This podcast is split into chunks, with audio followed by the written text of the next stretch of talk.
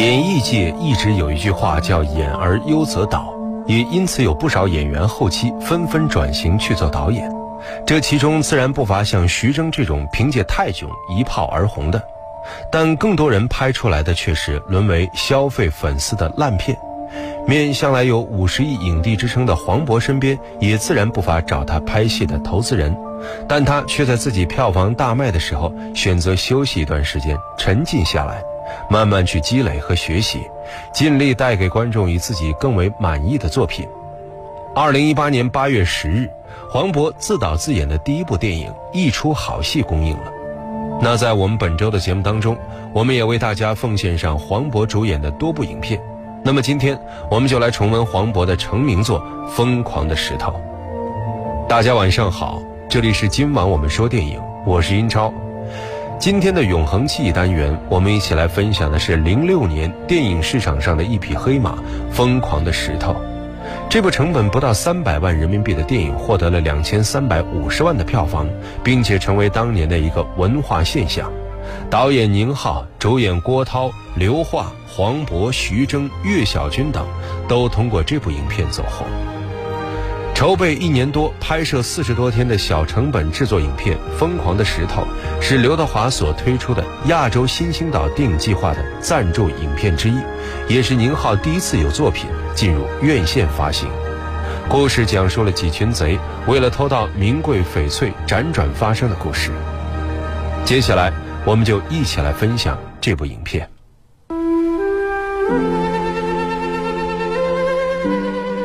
一扇窗。一扇门，一片光影，一个故事，一个世纪。今晚我们说电影《永恒记忆》。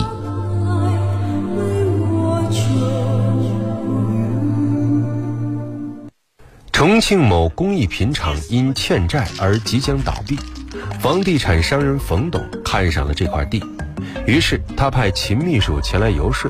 可被谢厂长拒绝。这时，工艺品厂的保安科长包世红和他的搭档三宝正开着车准备回厂。三宝刚买了一张彩票，本期中奖号码为零三八。没皮子你八次也中不了一次，你还买？一人坐连自行车都不让你骑，你还会开车？哎，你不要跟别人说啊！我拿厂里车来收一哈。我市工艺品厂在公共厕所改造施工中，意外发现一块价值连城的翡翠原石。哎，包括说我们厂的吧？你穷疯了没？你还指望天上掉美元啊？正说着，突然从天上掉下来一瓶可乐，正砸在车的前挡风玻璃上。二人下了车，对着天空中经过的缆车破口大骂：“哎，包高头，拦车！喂，你铲死了那块牛啊！”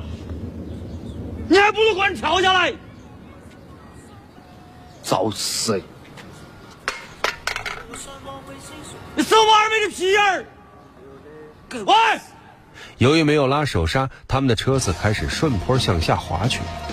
尽管包世红和三宝拼命的追，可车子还是撞到了秦秘书的宝马车。狗是高科技了，无人驾驶。没看到？别摸我！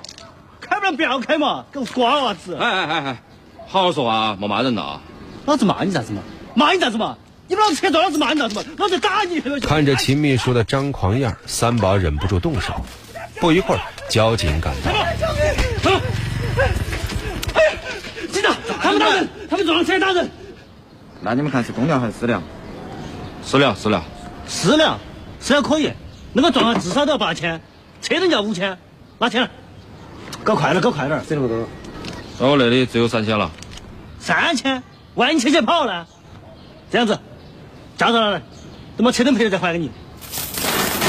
包世红为人老实本分，恪守职责，可是却一直不走运。回到工厂，谢厂长决定为厂里发现的翡翠办一个展览，就和包世红谈起了安保问题。想好了没得？想好个屁！捡个烟屁股也捡不出个红塔山，你又不发工资，我想那么多干啥子？你看，你看，老坑翡翠，故宫里面的那块都没得我们的成色好，要不是张师傅眼尖的话，这个宝贝自己还码在厕所里面的。那可是我精心策划的一个大型展览，翡翠大台，金鸡唱戏。展览要是展方了的话，嘿，那个石头可都是天价喽。你是我们厂里唯一的一个尽孝的人，两百多个职工全靠你了。关键时刻，你可不要拉稀摆带哈。我在警校学的是刑侦，你叫我做的是展出看护，这种事情你要找保险公司嘛。光保险金都是好几万，剩点钱给职工们发点，那不是更好吗？好嘛，八个月工资四千八，发发发，全都发。与此同时，房地产商人冯董也得到了翡翠的消息，于是他们去香港请来了国际大盗麦克，准备下手。黄渤饰演的黑皮和道哥小军儿是一伙贼，这一天他们在地铁上演起了惯用的骗人伎俩。这不，黑皮打开了一听可乐，哎呦，往哪儿捡呢？看着点。哎，师傅，你看，这这上面写这个是什么意思啊？有兄弟，中了五万啊！啊，中奖了？嗯，那那这怎么领这个？看这儿吗？这不写着吗？北京啊，北京啊？我没去过北京，怎么领？你把它卖给我得了，正好兜里有有五千块钱，怎么样？我哎哎，同志，人家中的是五万，你给人家五千，你那叫蒙人。哎，兄弟，我给你一万块，中不中？这写着不呗，这这下车，下车，我给你取钱去。我带着卡呢，啊两万。我不会用，我我就要现钱。我这带着现钱，五千块。大姐啊，我没带那么多，咱们俩凑一块儿，把一万块把那个奖买过来，兑完了奖，咱们俩对半分。可是这回他们的骗局不太好使，因为旁边坐的是一个聋哑人。大哥，演了一上午了也没收成，这账不专业，我不成吧？哎，演什么演？你这是这些钱不就行了？费这事干嘛？哎，要不然咱咱咱回去搬家吧。搬搬搬，再搬就搬到局子里边去了，我还不信呢。下一站。于是三个人又来到机场寻找目标。这时，国际大盗麦克出现在他们的视线里。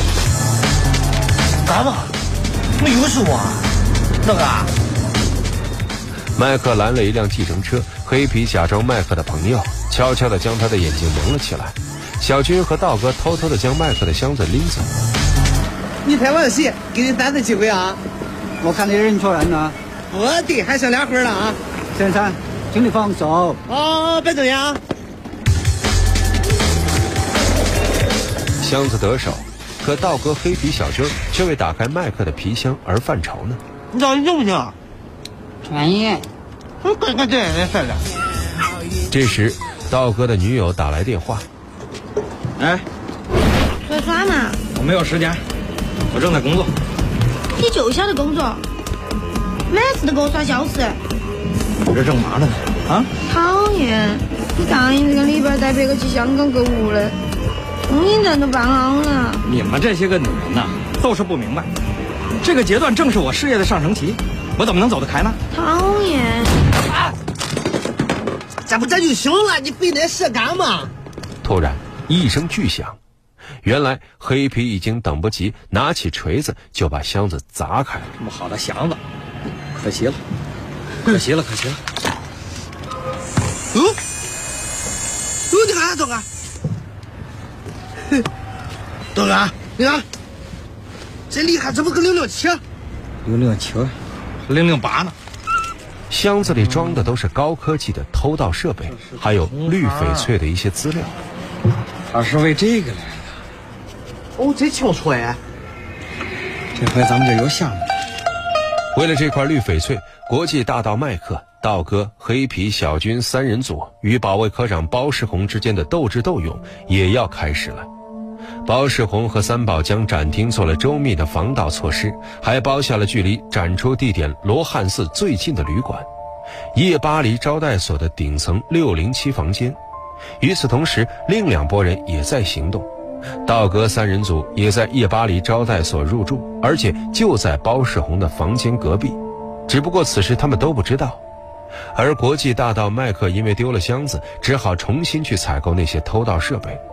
展出正式开始，两伙贼都在勘探展示地形。晚上，道哥三个人和麦克都开始了第一次行动，但都无功而返。随后，黑皮小军和道哥来到了澡堂洗澡。小军呐，嗯，咱们这个事儿还得搞紧呐。咱们那个同行已经下手了。什么？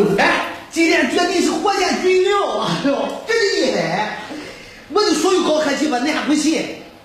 我跟你说，幸亏我跑得快，那边你跑得够快了，够你跳墙。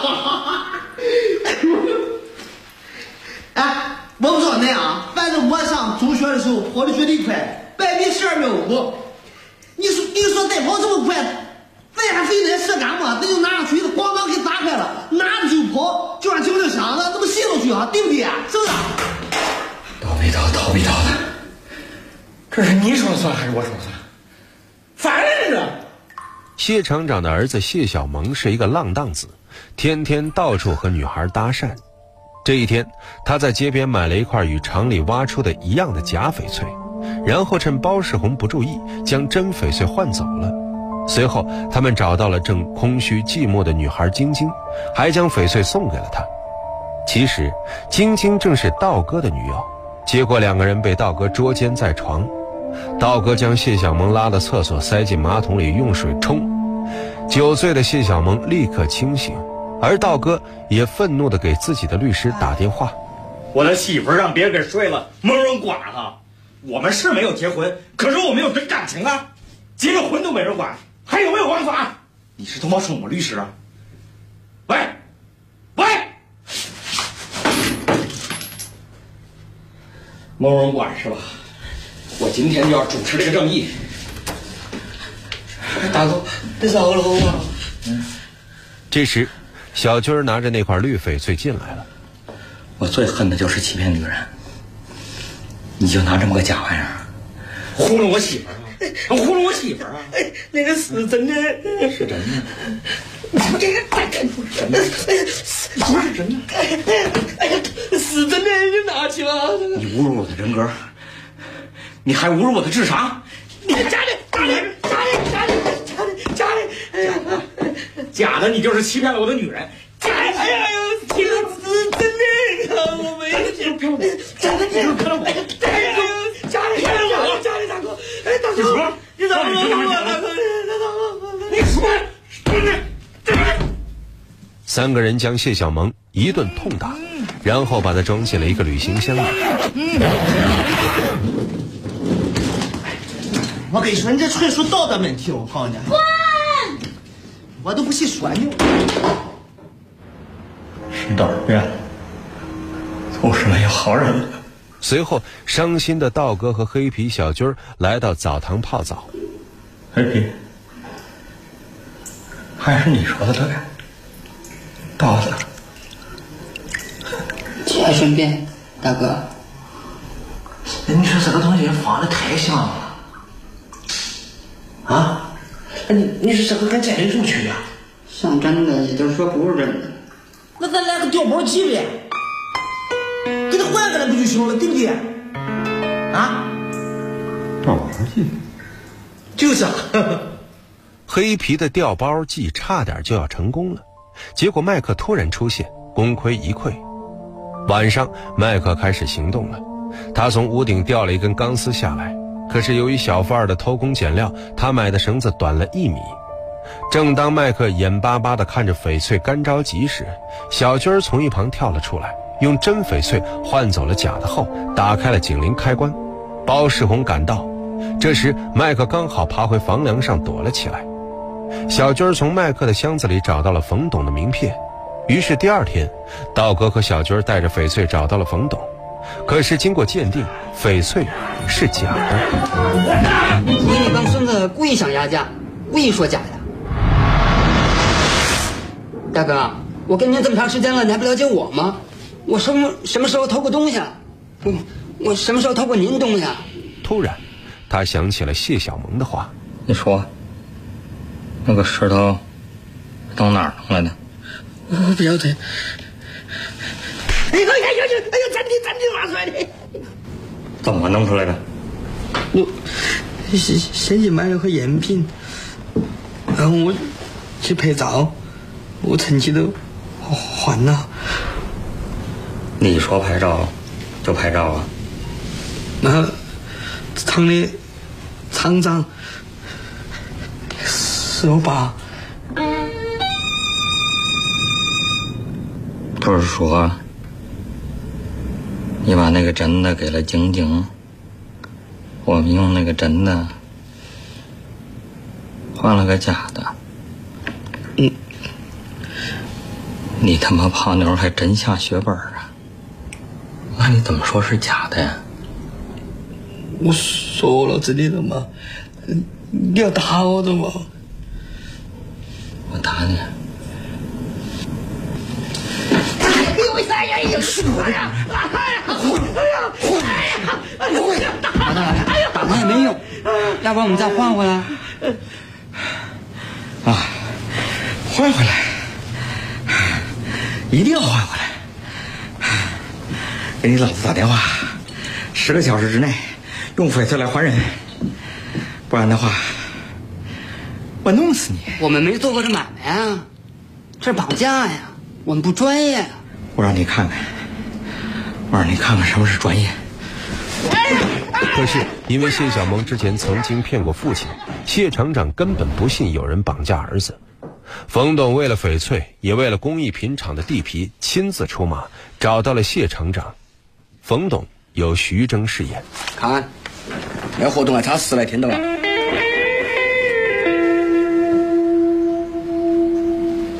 老谢，我知道，我晓得，啊，你现在那块破石头值几个钱？我跟你明说吧，我也不差你那几个。我晓得，提前成我那块土地个嘛。要是我把钱还给你了的话，那个地都不用卖了噻。因为你还了钱你就翻身了，还不是空壳子一个？哪个说我是空壳子？我们厂里还有两百多人噻。哼，那是两百多张等着吃饭的嘴呀。你喂不饱他们，他们就反过头来吃你。这个年头，自己亲生儿子都靠不住，狼吃肉，狗吃屎，优胜劣汰是生存法则。如果你跟我合作，这一层往上，通通都是你的。看来你是吃定我们厂了。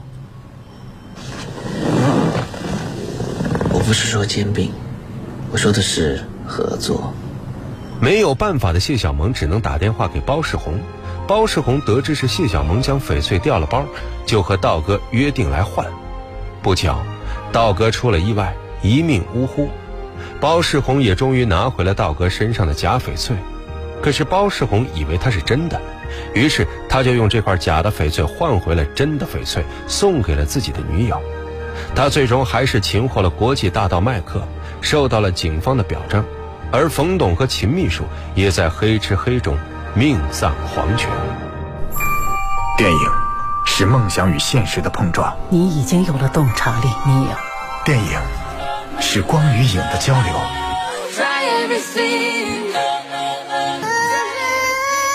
记忆中的过往，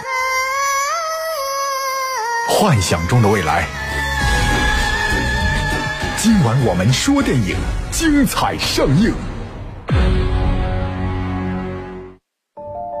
好的，欢迎回来，这里依然是今晚我们说电影，我是英超。今天永恒记忆单元，我们一起来重温的是《疯狂的石头》这部经典影片。这部影片的故事被导演宁浩放在了山城重庆，结合了大量本土的重庆方言俚语，令整部影片不但充满了乡土味，而且妙趣横生。在拍摄本片的时候，黄渤曾经贡献了很多点子，最后都呈现在影片之中。比如影片当中，黑皮在飞机场蒙住国际大盗麦克的眼睛，说：“你猜猜我是谁？给你三次机会哦。”当时在剧本里就是一个蒙眼睛的动作，台词呢是他后来加上的。因为以前跟很多朋友开过类似的玩笑，后来听说现实生活中真的有人拿这个骗钱，他就用上了。对于自己塑造的黑皮这个角色，黄渤从来就没想过要把他演成一个人见人恨、人人喊打的反面角色，而是从这个人物身上发掘一些有趣的因素，去塑造一个让人们会会心微笑的可爱的笨贼。疯狂的石头以一个让人惊喜的故事，把我们的生活中所熟悉或者忽视的民间生态和社会心理，巧妙地加以铺排呈现，从而引发了观影热潮，成为当年的一个文化现象。影片也被影评人称为一部中国版《盖里奇两杆大烟枪》式黑色幽默喜剧。节目最后，我们一起来分享影片的片尾曲，由刘德华演唱的《泪斗泪》。我是英超，这里是今晚我们说电影，代表制作人小强、录音师叮当，感谢各位收听，下期节目再会。稍后为您播出的是广播剧场，那么在稍后的十一点到十二点，午夜拍案惊奇，继续为您播出的是由我播讲的经典推理小说《漫长的告别》，欢迎各位继续锁定收听。扮成衣假中风趣，无时无地扮进取。又骂我诸多不对，样样事泼我冷水。蠢嘅就有罪，正嘅就冇罪，一切未判罪。好一个诸葛后裔，嘿嘿嘿，拒绝认罪。为什么酒店根据是治疗我去斗嘴？若遇到身心交瘁，位置为我愿弃居。想过泪斗泪，想过泪斗泪，谂下又有罪，蠢一世不算犯罪。嘿嘿，我信错会降罪，日日夜夜尽力闹，不惧自问做人从不心虚，有乐趣。我是对，我是对，最终显示边个有罪。日日夜夜尽力做，不累，日后便能求得安居。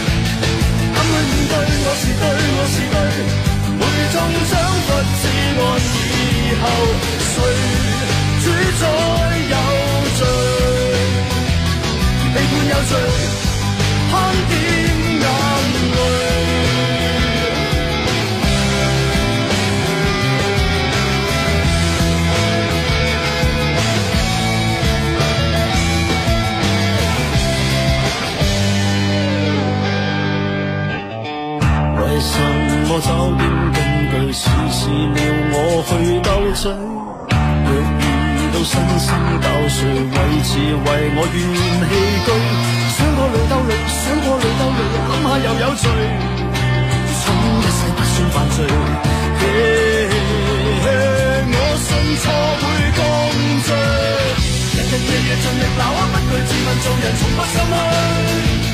總有樂趣，我是對，我是對。最終顯示邊個有罪？日日夜夜盡力做啊，不累，日後便能求得安居。敢去面對，我是對，我是對，你最終是墮進廢墟。日日夜夜盡力鬧啊，不懼自問做人從不心虛。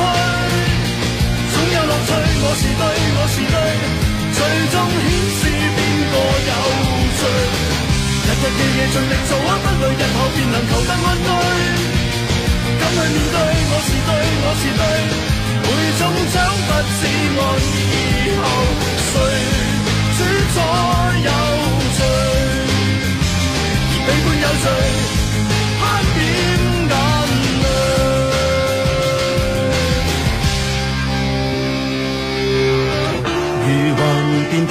失去静静沉淀了再追再面对狠狠一句学习潮浪里寄居不要泪兜泪不要泪兜泪谂下亦有罪蠢一世不算犯罪力求进取